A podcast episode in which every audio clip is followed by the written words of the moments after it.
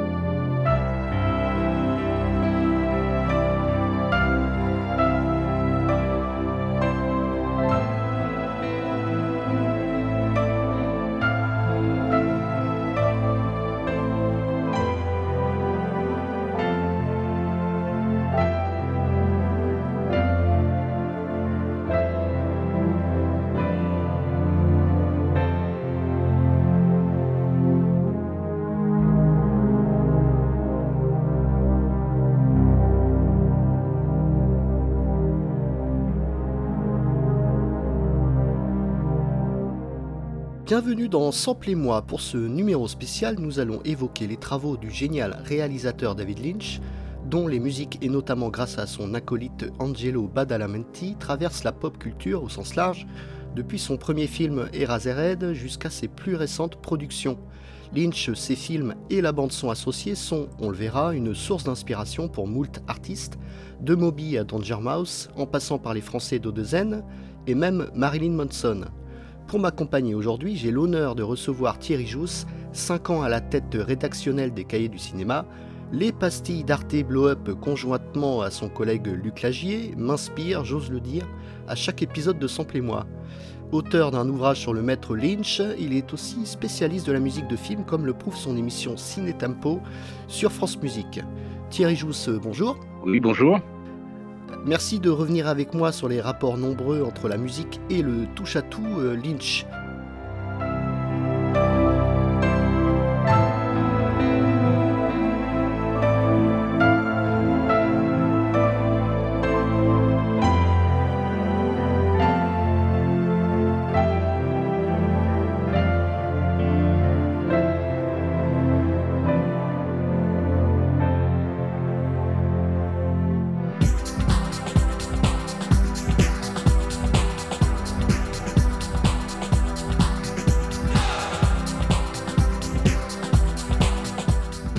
Parlons d'abord des emprunts faits aux bandes originales créées par Angelo Badalamenti, Moby pour commencer avec le thème de Laura Palmer, puis Amon Tobin et un extrait de Blue Velvet.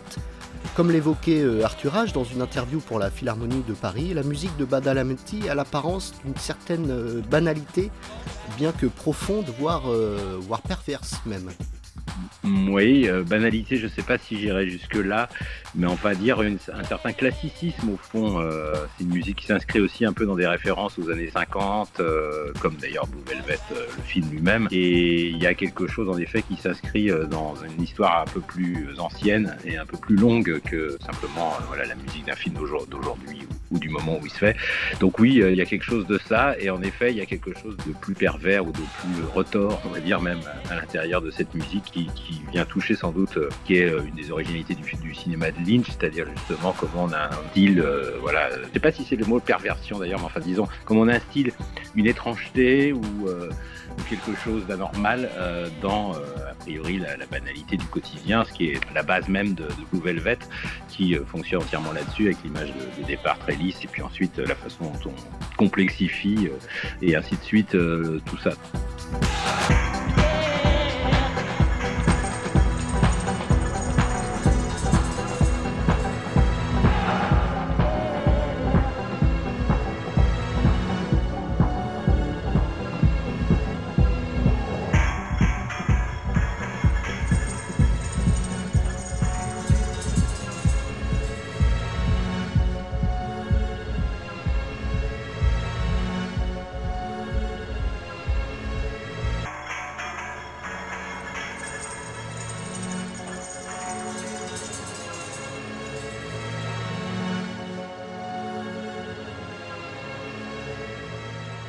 Pour moi, Badalamenti appartient à une partie, enfin, le couple Badalamenti-Lynch appartient à, un corpus précis, mais c'est surtout Blue Velvet, Twin Peaks et pour une part Lost Highway, qui est déjà moins marqué par la présence de Badalamenti, parce qu'il y a d'autres intervenants. Il y a Barry Adamson, par exemple, qui, est, important aussi dans, ce, film, par exemple. et il y a une histoire vraie aussi que j'ai tendance à oublier, parce que c'est un film un peu atypique, où euh, là aussi, euh, bon, il y, a, y, a, quand même un travail de Badalamenti très particulier. Non, il y a une osmose évidente entre les deux. Euh, il y, a, vraiment une sorte de, l'idée que le, si le compositeur est un peu le prolongement du cinéaste à travers ce qu'il propose comme musique.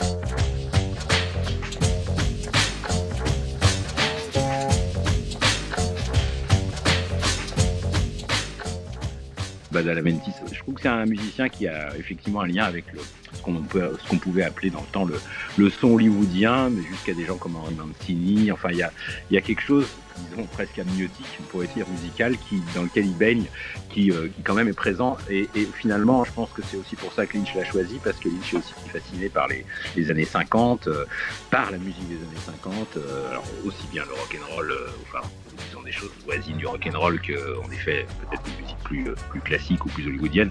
Mais enfin, voilà, il s'inscrit dans cette, dans cette référence, au fond, fantasmée, euh, réinventée euh, de, cette décennie qui, est en fait la décennie où David Lynch était enfant. Hein. Donc c'est aussi ça qui remonte à la surface de ses films et, des musiques de son compositeur.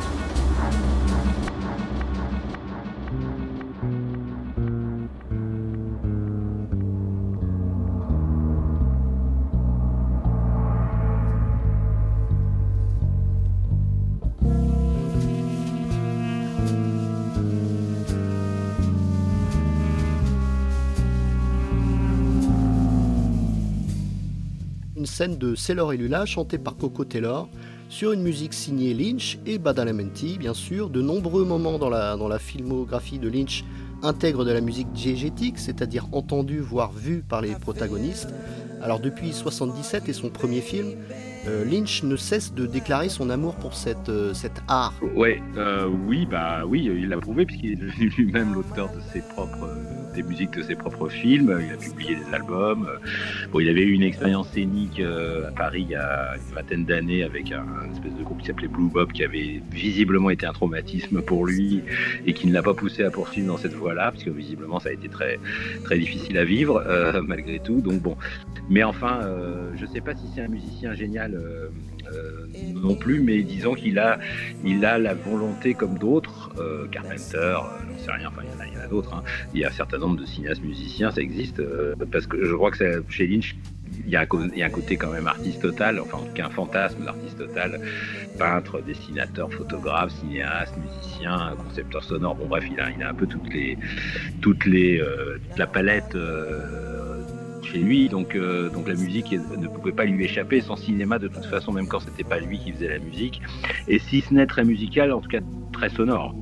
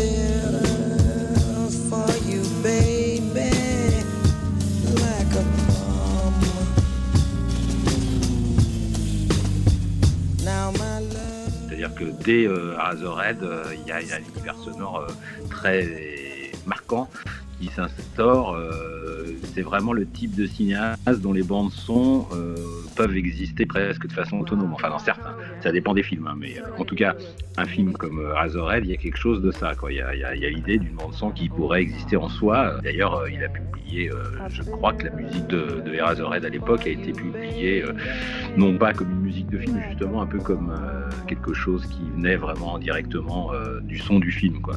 Now my love.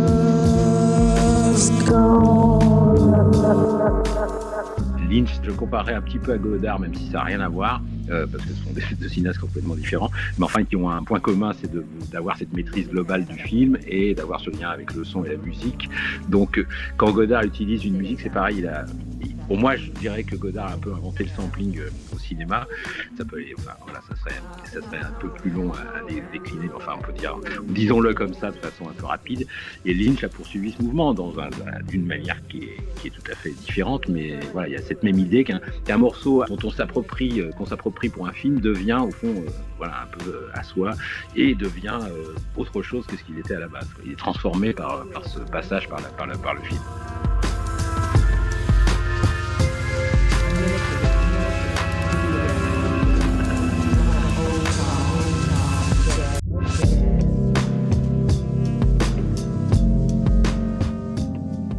Avec Badalamenti l'a poussé dans une certaine direction qui correspondait aussi à l'évolution de son cinéma, c'est-à-dire euh, à partir de Blue Velvet, on rentre quand même dans un nouveau chapitre après trois films euh, qui étaient euh, tous des, au fond des essais plus ou moins réussis, surtout si on pense à Dune, où là d'ailleurs il y a une bande son qui est qui est pas la meilleure à mon sens des films de Lynch, même s'il y a des choses intéressantes. Hein. Il y a Brian Eno par exemple qui intervient dans cette bande son, mais bon, la musique de Toto n'est en tout cas pour moi pas ce que je préfère.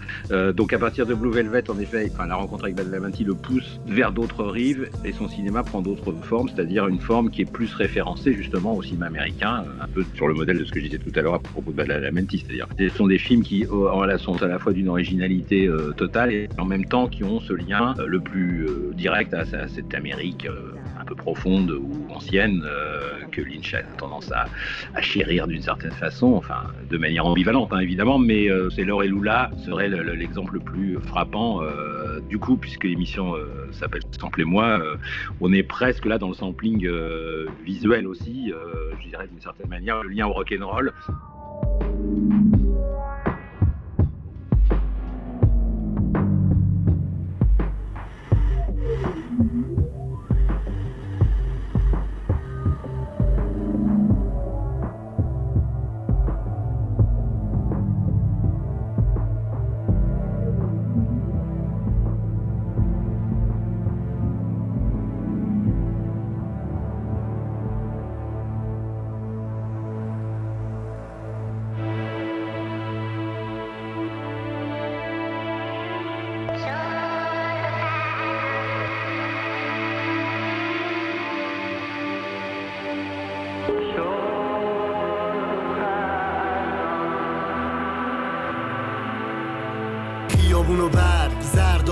خاکستری زیر و بم شهر ای مردم زیر زمین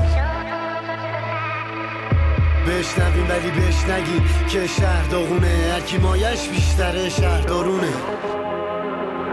حیف حیف نرفت تو گوش کسی. چیک چیک خطرات کثیف بارون. آروم بارون که کرو میشوره با خون آروم. چرا غرب تو لجنم به نگفتی؟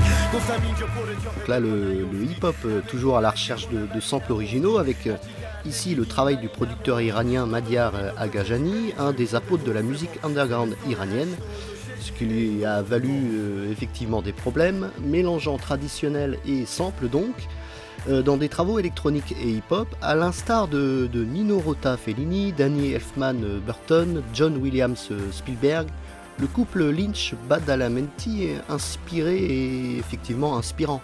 Pour un cinéaste comme, Lynch, qui encore une fois a quand même le désir de, maîtriser son film, enfin, tout, on pourrait dire que tous les cinéastes ont le désir de maîtriser, mais enfin, il y en a qui l'ont plus que d'autres. On sent que voilà, il s'approprie vraiment la matière de, son film. Euh, c'est quelque chose, c'est un peu comme, c'est vraiment un artiste dans ce sens-là, d'ailleurs, sens où il a un accès direct au matériau de son film. Je pense que c'est moins vrai pour d'autres cinéastes qui passent par plus de médiateurs.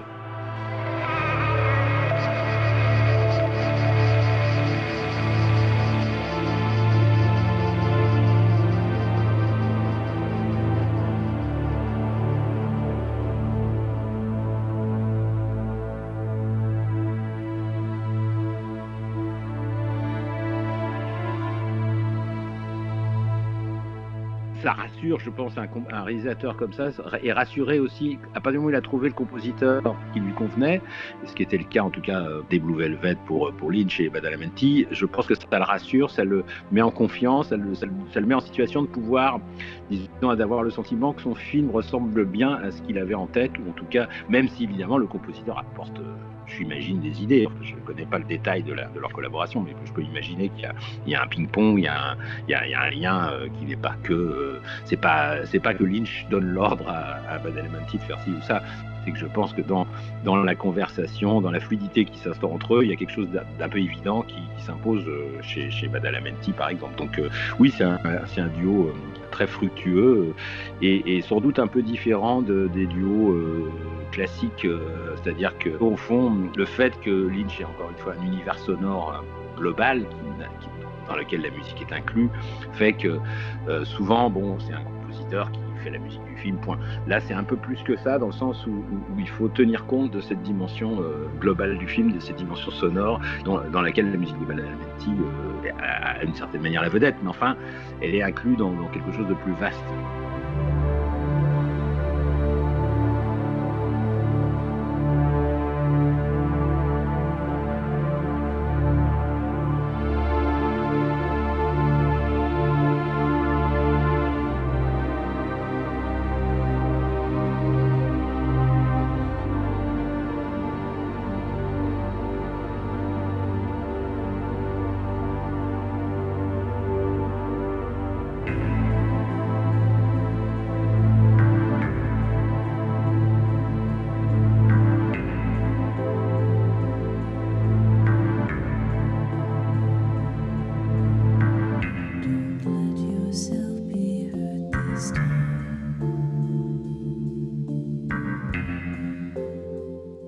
Justement, reparlons de ce, thème de, Twin Peaks, sans doute le, titre le plus emblématique de, Badalamenti, étonnamment repris par le groupe de rap français O2N.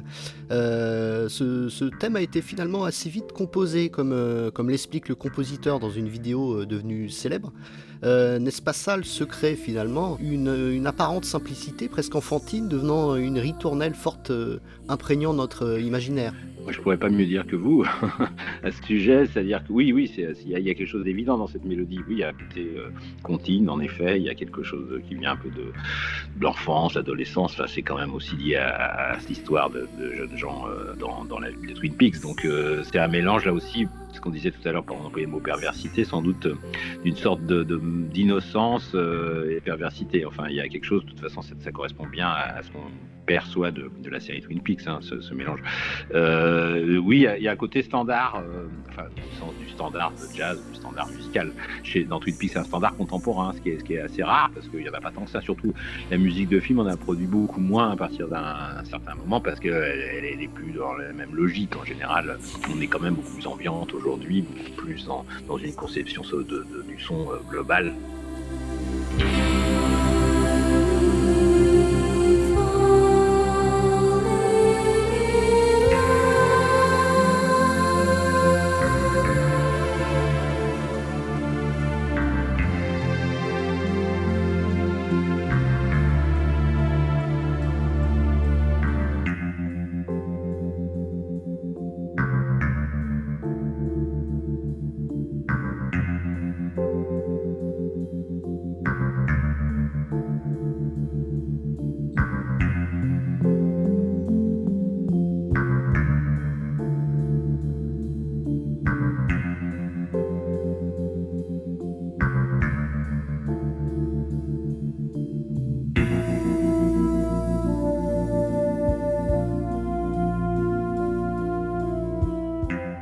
Voilà, il y, a, une mélodie, il y a, quelque chose qui s'insinue dans la tête du spectateur, dans la tête du, et ça a participé sûrement à la fascination que la série a provoqué à l'époque. il se trouve que comme je suis plus tout à fait un jeune homme, j'ai pu voir, je me souviens avoir vu une grande partie de la première saison moins la deuxième, mais la première saison, dans, lors de sa diffusion euh, initiale sur la, la 5 de Berlusconi, euh, donc en version française, et qui m'avait assez fasciné, alors qu'à l'époque, j'étais plutôt incertain sur Lynch, je savais pas très bien, euh, j'étais pas complètement acquis à Lynch, je flottais selon les films. Blue Velvet m'avait pas entièrement à l'époque convaincu, maintenant beaucoup plus, bien avant les revues, mais et peut-être que c'est Twin Peaks m'a fait basculer d'ailleurs, parce que tout d'un coup là j'ai eu le sentiment de quelque chose d'inédit, et puis on n'était pas dans la période de la vogue des séries, donc il y avait quelque chose de, quand même de très singulier et de très surprenant là-dedans.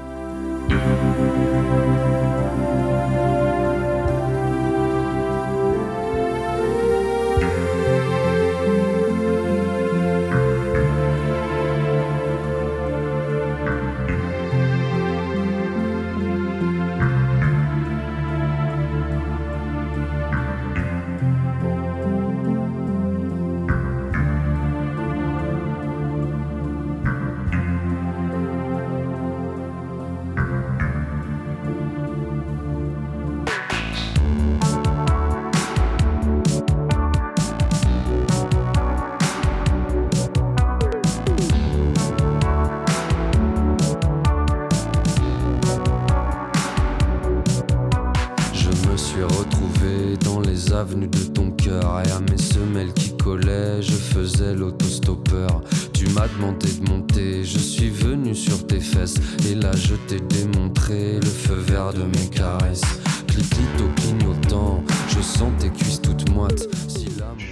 que la musique de Badalama, enfin que la chanson, que le thème musical de, de, Twin Peaks, comme dans des manières un peu à l'ancienne, comme c'était vrai pour d'autres films plus anciens, a participé euh, pleinement à cette fascination-là, enfin, chez moi, mais chez plein d'autres gens. Donc, euh, donc c'est clair, encore une fois, c'est cette dimension musicale du, du, cinéma de Lynch, de la télé en l'occurrence, peu importe, elle, elle s'inscrit de façon euh, extrêmement nette.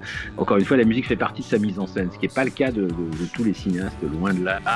chez lui, c'est vraiment quelque chose qui est. Donc, cette ritournelle qui, se, qui a un côté éthéré aussi, comme ça, ça s'élève presque. Il y avait un petit côté presque religieux là-dedans, euh, parce que c'est aussi une sorte de requiem à Laura Palmer. Il y a la dimension morbide.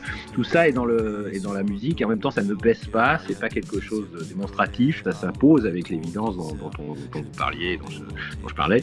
Voilà, c'est le miracle à un moment donné d'un thème. Mais souvent, les thèmes ont été écrits euh, rapidement. Les, chansons euh, qui ont été des standards, ça ont été écrits rapidement. Enfin, le labeur n'est pas forcément le, le signe de la qualité. C'est l'inspiration à un moment donné. Du coup, là, euh, faute de mieux, on est obligé d'employer ce mot-là, mais euh, qui tout d'un coup euh, produit cet effet-là. Adada sur ton string, je glisse sur la voie rapide. Tu verras sans tes warnings, comme la route est toute humide. Je suis à fond de cinquième, direction le septième ciel. Je franchis la ligne blanche et demain sur mes hanches.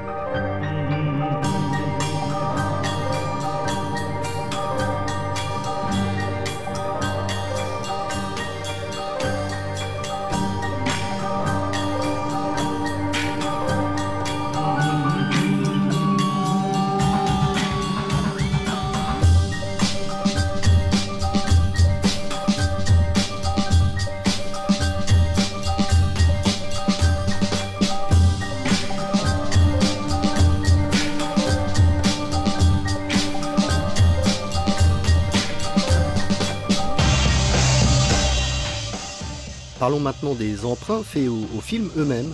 Les bandes-sons des, films de Lynch sont aussi des sources d'inspiration prégnantes pour les, musiciens de tous bords.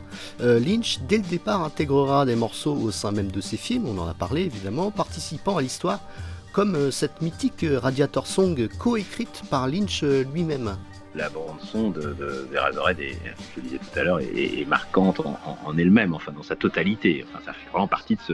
Moi, j'ai découvert Eraserhead aussi, euh, là encore, à sa sortie, ou en tout cas au moment où il a été montré en France. Euh, c'est un film qui a un statut un peu à part, parce que c'est un film d'études à la base qui s'est prolongé euh, beaucoup plus que, ce qui était prévu. il a été sorti d'abord confidentiellement, il est devenu un espèce de midnight movie, comme on dit, c'est-à-dire un film de passe aux séances de minuit, puis devenu un film un peu culte. Enfin bon, il arrivé en France début des années 80, auréolé d'une réputation euh, déjà assez, euh, assez, importante, et avec ce truc qui débarque de nulle part. C'est quand même assez rare de voir le film d'un cinéaste aussi bizarre, dont on se dit qu'on ne sait pas exactement quoi en penser, mais qu'en tout cas il y a quelque chose d'assez inouï qui se passe. C'est très rare. Après, euh, j'ai été plus marqué par la, globalité du travail sonore euh, de ce travail. Donc d'ailleurs, il faut citer euh, un personnage important qui a contribué à, cette affaire-là, c'est Alan Splett, qui était, je crois, une sorte de monteur-son, musicien, enfin qui a en tout cas été très partie prenante de la conception générale de Eraserhead et qui, euh, voilà, qui mérite d'être cité parce que Lynch est évidemment un, côté des murges qui fait bouger ses marionnettes, qui fait, euh, voilà, qui invente son monde, qui crée sa magie, mais il y a aussi des gens derrière avec lui qui euh, relaient ses désirs ou qui inventent aussi des choses avec lui. Enfin voilà, il y a, encore une fois, c'était déjà un premier couple avant même que Badalamenti soit, soit apparu.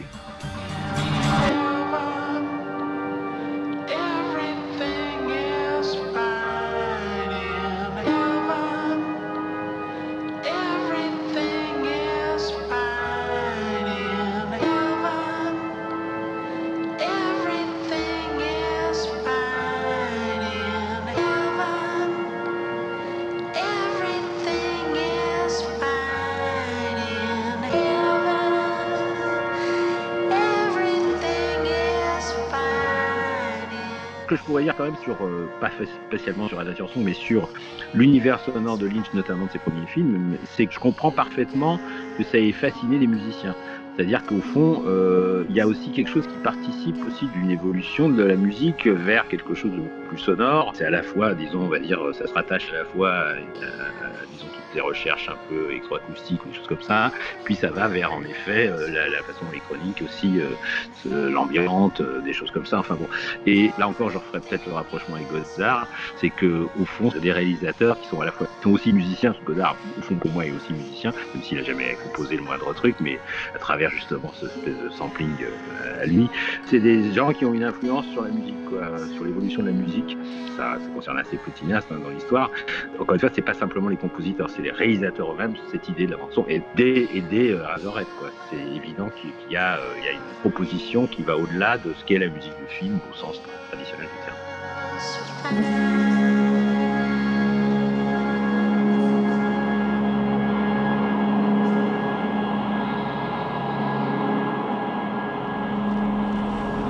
I'm looking for Mr. Frederick Treves. Please, Mark.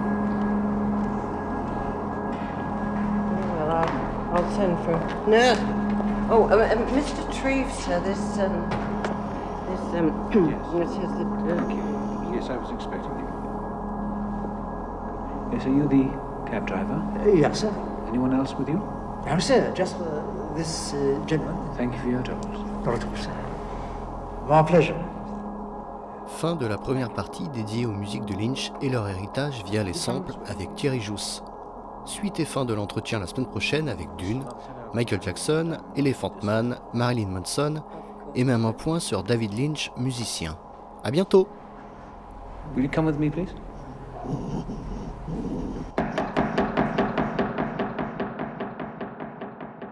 Samplez-moi.